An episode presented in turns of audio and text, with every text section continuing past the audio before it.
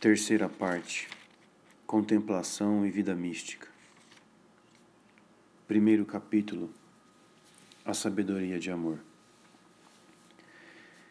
Entrando nas almas boas de cada geração, prepara os amigos de Deus e os profetas.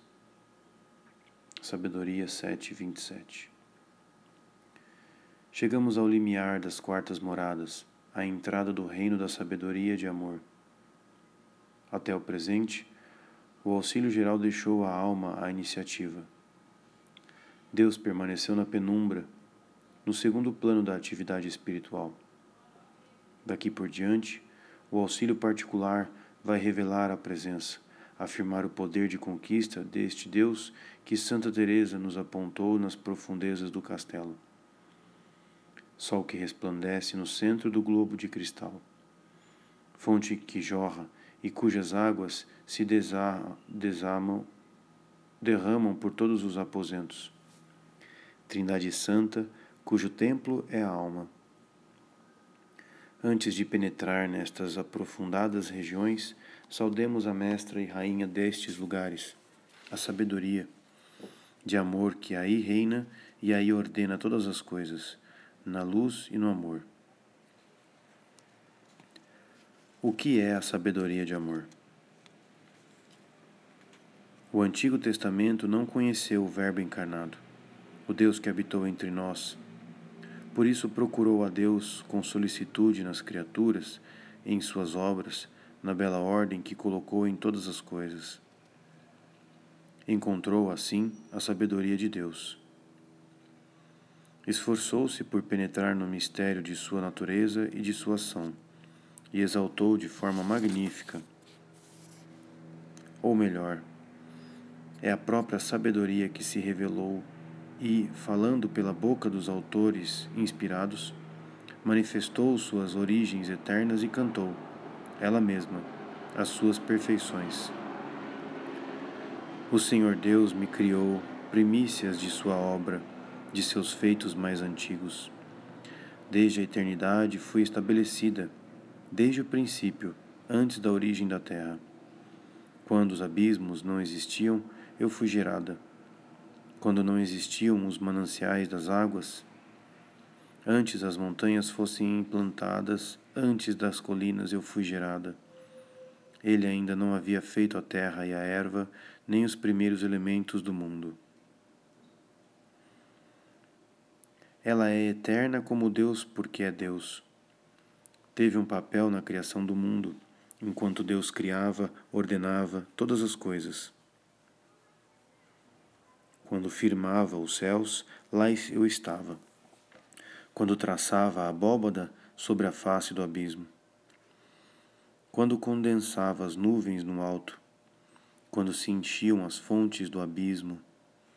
Quando punham um limite no mar. E as águas não ultrapassavam o seu mandamento quando assentava os fundamentos da terra. Eu estava junto com ele como mestre de obras. Eu era o seu encanto todos os dias. Todo o tempo brincava em sua presença. Brincava na superfície da terra e me alegrava com os homens. Esta sabedoria é o artífice do mundo. Alcança com vigor de um extremo ao outro e governa o universo retamente mas ela encontra uma alegria particular em sua obra, entre todas as mais perfeita, a santificação das almas.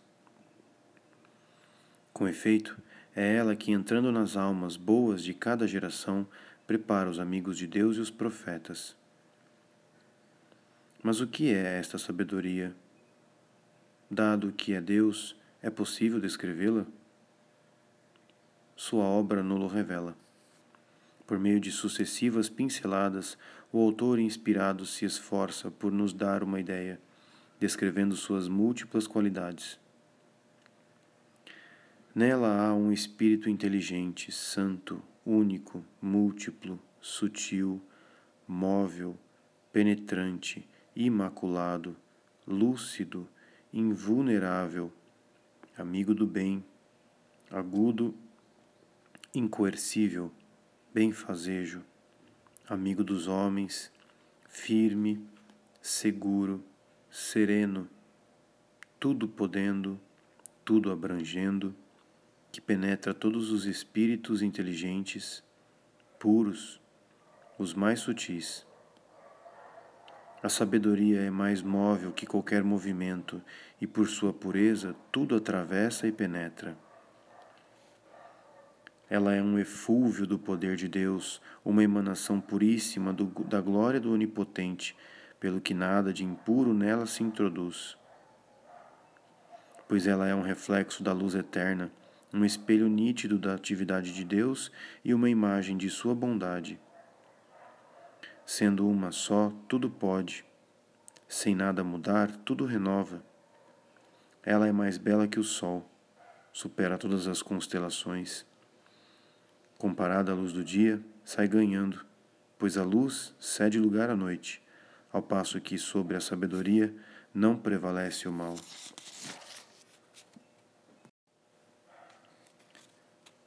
O autor inspirado que canta a sabedoria com tal ardor que a descreve com tal penetração, enamorou-se dela.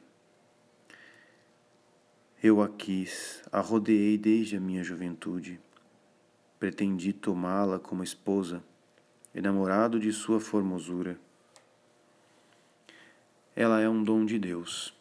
É, pois, a ele que a devemos pedir. Salomão reza para obtê-la. Dos céus sagrados envia-a manda-a de teu trono de glória, para que me assista nos trabalhos, ensinando-me o que te agrada. Quem conhecerá tua vontade, se não lhe das sabedoria, enviando das, dos céus teu Santo Espírito? Somente assim foram retos os caminhos dos terrestres, e os homens aprenderam o que te agrada, e a sabedoria os salvou. Esta sabedoria foi-lhe dada trazendo-lhe todos os bens.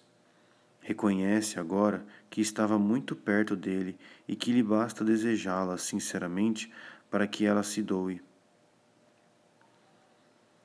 A sabedoria é radiante, não fenece, facilmente é contemplada por aqueles que a amam e se deixa encontrar por aqueles que a buscam. Ela mesma se dá a conhecer aos que a desejam quem por ela madruga não se cansa, encontra sentada à porta. Esta sabedoria está, sobretudo, junto de Israel, seu povo escolhido, o depositário das suas promessas, instrumento por meio do qual deve realizar suas grandes, seus grandes desígnios eternos. É junto dele socorrendo-o sem cessar, apesar de suas infidelidades, que a sabedoria encontra suas delícias entre os filhos dos homens. Salomão descreve longamente a obra maravilhosa desta sabedoria em favor do seu povo. Guiou-os por um caminho maravilhoso. De dia, serviu-lhes de sombra, e à noite, de luz de astros. Mas Israel foi infiel durante muito tempo. Afastou-se dos caminhos da sabedoria e espia sua infidelidade através de um doloroso cativeiro. Que fazer para cessar este flagelo? Voltar à terra de Israel e reencontrar aí a prosperidade? A sabedoria brilha sempre nos céus e permanece, assim, amiga do seu povo. O profeta Baruch também a descobriu sempre tão luminosa, tão poderosa. Escuta, Israel, os mandamentos da vida. Abandonaste a fonte da sabedoria. Se tivesses prosseguido no caminho de Deus, habitarias na paz para sempre. Aprende, pois, onde está a prudência, onde a força e a inteligência. Os chefes das nações, os mais ousados navegadores, os negociantes de Madian e de Temã, os contadores de fábulas e os desejosos de inteligência, os gigantes famosos e adestrados na, na guerra, não a encontraram. Mas o Deus de Israel, que exerce um poder soberano sobre a luz, que a envia e ela parte, que a chama e ela tremendo obedece, exerce a mesma autoridade sobre a sabedoria e mantém-na à disposição do seu povo. Que Israel volte, então, para o seu Deus e para esta sabedoria, que é o livro dos preceitos de Deus, a lei que subsiste para sempre. Volta-te, Jacó, para recebê-la. Caminha para o esplendor, ao encontro de sua luz. Não cedas ao trem a tua glória, nem a um povo estrangeiro os teus privilégios. Bem-aventurados somos nós, ó Israel, pois aquilo que agrada a Deus a nós foi revelado. Esta sabedoria da lei antiga entrou na economia da nova lei. Ela tomou posse da igreja e das almas e continua aí sua ação benfazeja. Para revelá-la a seus fiéis, a igreja aprecia com plena razão utilizar-se destes textos nos quais o Antigo Testamento expandiu todas as riquezas da poesia hebraica, o poder evocativo de seus símbolos, a graça pitoresca de sua linguagem, dando-lhe o sabor luminoso da inspiração, a fim de falar dela. E porque ela é a mesma ao longo dos tempos, nós reencontramos, e com que alegria, explicado de forma excelente nestas magníficas descrições, aquilo que nossa experiência cristã e espiritual nos ensina acerca desta sabedoria misteriosa, única e múltipla, mais ágil que todo movimento, que penetra em toda parte devido à sua pureza, sopro do poder de Deus, mais bela que a luz, dócil e ativa, artífice de todas as coisas, gênio divino que conduz com força e mansidão. O Novo Testamento se agradou em sublinhar que esta sabedoria era uma sabedoria de amor, que não cessa de doar o amor. É o amor que inspira todos os seus desígnios, todos os seus movimentos e todos os seus gestos. A sua obra santificadora em nós é, sobretudo, uma obra de amor. E o abraço com o qual nos prende e nos envolve para nos fazer entrar na trindade das pessoas divinas. É um abraço de amor por excelência. Para designar esta sabedoria, artífice de amor, damos-lhes o nome de sabedoria de amor. A sabedoria de amor une o Antigo e o Novo Testamento. É o nome divino que exprime toda a obra realizada por Deus no homem e para o homem, desde o princípio da criação até o final dos tempos. A sabedoria de amor não é propriamente uma pessoa divina. Ela é, ao mesmo tempo, as três pessoas, a Trindade que habita em nossa alma e cuja operação única, entrando nas almas boas de cada geração, prepara os amigos de Deus e os profetas. Antes de entrar no reino especial da sabedoria de, de amor, do qual as quartas moradas marcam limiar, para seguir nele a sua obra, fixemos alguns traços característicos da sua ação. Que faz a sabedoria do amor? Como sabedoria ordena e dispõe todas as coisas para a realização dos desígnios de Deus. Na verdade, para pautar a nossa atitude com relação a esta sabedoria, não é inútil sublinhar que ela é inteligente e sábia. Tem um desígnio para cuja realização emprega os recursos de sua inteligência e de seu poder. Não deixa nada ao acaso e ordena tudo com força e mansidão. O mundo não foi criado senão para a realização do desígnio de Deus, e cada um de nós tem nele seu lugar marcado. Não viemos ao mundo para nos movermos ao nosso bel prazer ou para realizar nossos objetivos pessoais. A sabedoria divina colocou-nos nele para que sejamos agentes humanos do seu desígnio divino e os executores da tarefa exata que fixou para nós em seu plano. Agentes, sem dúvida, nós os seremos, amorosamente submissos ou revoltados. Isso depende de nós. Mas qualquer que seja a nossa atitude, o plano de Deus se realizará conosco ou contra nós, Quando estiver realizado, o curso do tempo terminará. O tempo terá concluído sua existência, porque a sabedoria terá cumprido a obra para a qual ela o tinha criado. Conhecemos deste desígnio de Deus? É o desígnio de misericórdia escondido desde séculos e de que São Paulo é o arauto e o ministro, isto é, o desígnio da vontade divina, preparado desde toda a eternidade e que a sabedoria devia realizar na plenitude dos tempos, de reunir todas as coisas em Cristo, as da terra e as do céu. O desígnio eterno de Deus que a sabedoria de amor deve realizar é a Igreja de Deus, fim e razão de todas as coisas. Agitam-se ditadores e impérios, povos e indivíduos. Suas agitações inscrevem-se na realização do grande desígnio de Deus e neles são ordenados por sua sabedoria, que tudo penetra e tudo dispõe de uma extremidade do mundo a outra.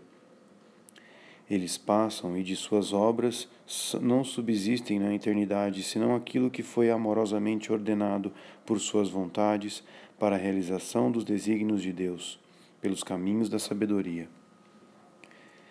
É para realizar seu desígnio eterno em nós e por meio de nós que a sabedoria de amor intervém na alma das quartas moradas com o auxílio particular. Com efeito, a obra a realizar na alma é tão elevada que a própria sabedoria deve dedicar-se a ela e a dirigir diretamente com suas luzes e suas monções. Este desígnio eterno de Deus, do qual conhecemos a fórmula, nos é impenetrável. É a sabedoria infinita que o concebeu e que o realiza. Os pensamentos de Deus ultrapassam os nossos, como o céu ultrapassa a terra são tão misteriosos como o próprio Deus. As regiões onde o reino da sabedoria se difunde, dado que sua luz e sua ação aí dominam como donas e senhoras, são regiões obscuras. É a transcendência da luz divina que cria nelas essa escuridão. Não como um acidente passageiro, mas como um efeito normal à fraqueza do nosso olhar. Não saberíamos, pois, penetrar ou abarcar com nossa inteligência o desígnio de Deus em, um, em seu conjunto, nem tampouco a parte que nos cabe nas realizações ou os caminhos pelos quais seremos conduzidos. Os clarões que brilham nesta escuridão poderiam nos ser enganadores e se os interpretássemos de uma maneira demasiado exata. Ao fundar o mosteiro de São José de Ávila, Santa Teresa foi conduzida por uma atração divina de solidão e intimidade com o bom Jesus. E foi daí que a sabedoria de amor a faz partir, alguns anos mais tarde, para atravessar as estradas da Espanha como fundadora. Escrevendo seus tratados, a santa respondia às necessidades das suas filhas. Estava longe de pensar que a sabedoria de amor preparava com eles um alimento de escol para as almas espirituais de todos os tempos. São Francisco de Sales queria fundar a visitação de Santa Maria para prover as necessidades do povo e terminou com um instituto contemplativo que deveria recolher as confidências do coração de Jesus. Nestas regiões escuras, porque a sabedoria aí reina como Senhora, a luz é concedida a cada passo a alma que crê e que se abandona a esta sabedoria de amor a quem tomou como guia e mestra. Estes jogos da luz da sabedoria na obscuridade que ela cria já são já uma aparente contradição. E contudo, são uma realidade que toda a experiência espiritual confirma, e sua origem sobrenatural é comprovada pela paz e fecundidade de ação das almas que a seguem. A sabedoria é luz e mistério. Por isso, seu reino na terra é apenas penumbra. A fé é necessária para penetrar nele, e só o amor pode habitar aí em paz.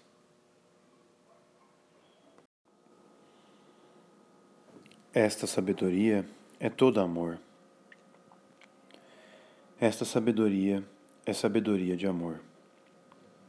Está a serviço de Deus que é amor.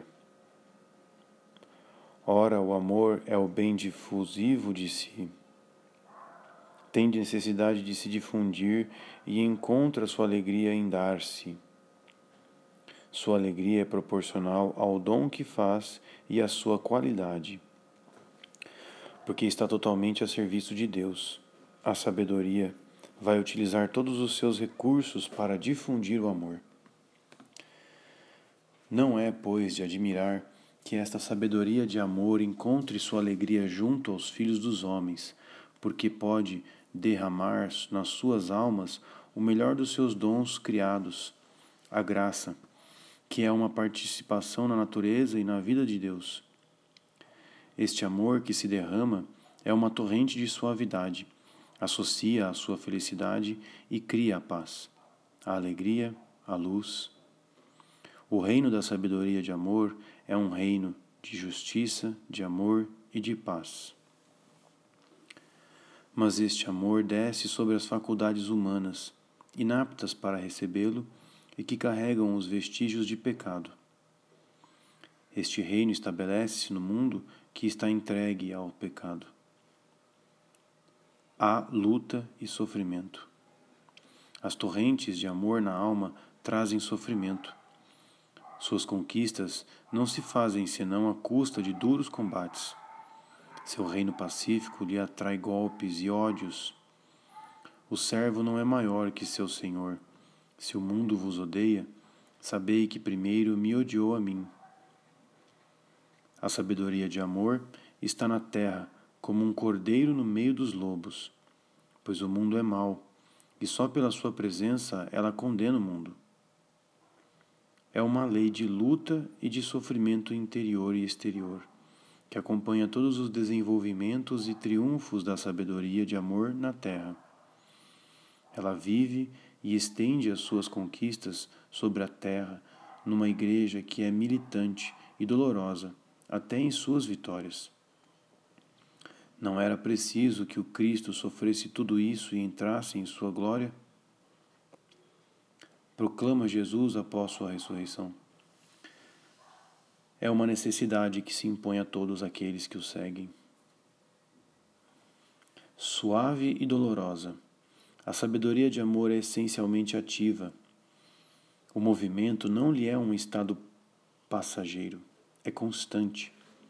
Se por um instante o bem difusivo de si, que é o amor, deixasse de se difundir, já não seria mais amor. O amor que se detém transforma-se em egoísmo.